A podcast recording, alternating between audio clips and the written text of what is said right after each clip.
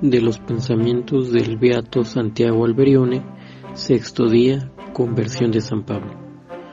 La santidad de San Pablo comenzó el día de su conversión. ¿Qué es la conversión?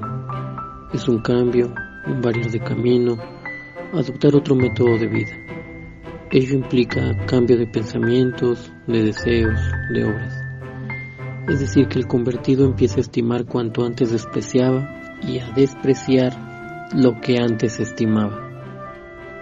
La conversión de San Pablo fue tan extraordinaria, tan completa, tan estable, que la Iglesia ha creído oportuno recordarla con una fiesta especial que debe celebrarse en todo el mundo solemnemente. Fue más extraordinaria que la de Pedro y la de San Agustín, pues aconteció por un prodigio. Habiéndole tumbado Jesús en el camino de Damasco cuando Pablo estaba tan persuadido de la verdad de su religión que se ve hecho un auténtico y fiero perseguidor de su iglesia. Su conversión fue tan repentina que ni Ananías ni los apóstoles querían creerla.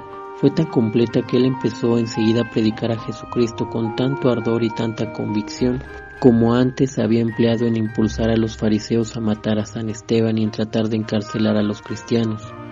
Fue tan estable que ya nunca tuvo ni un día de titubeo, ni en el tiempo pasado en soledad, ni durante los viajes apostólicos, ni en sus encarcelamientos. Obsequio.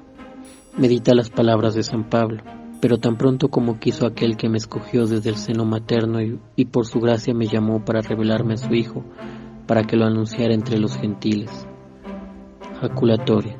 San Pablo Apóstol, protector nuestro, ruega por nosotros y por el apostolado de las ediciones.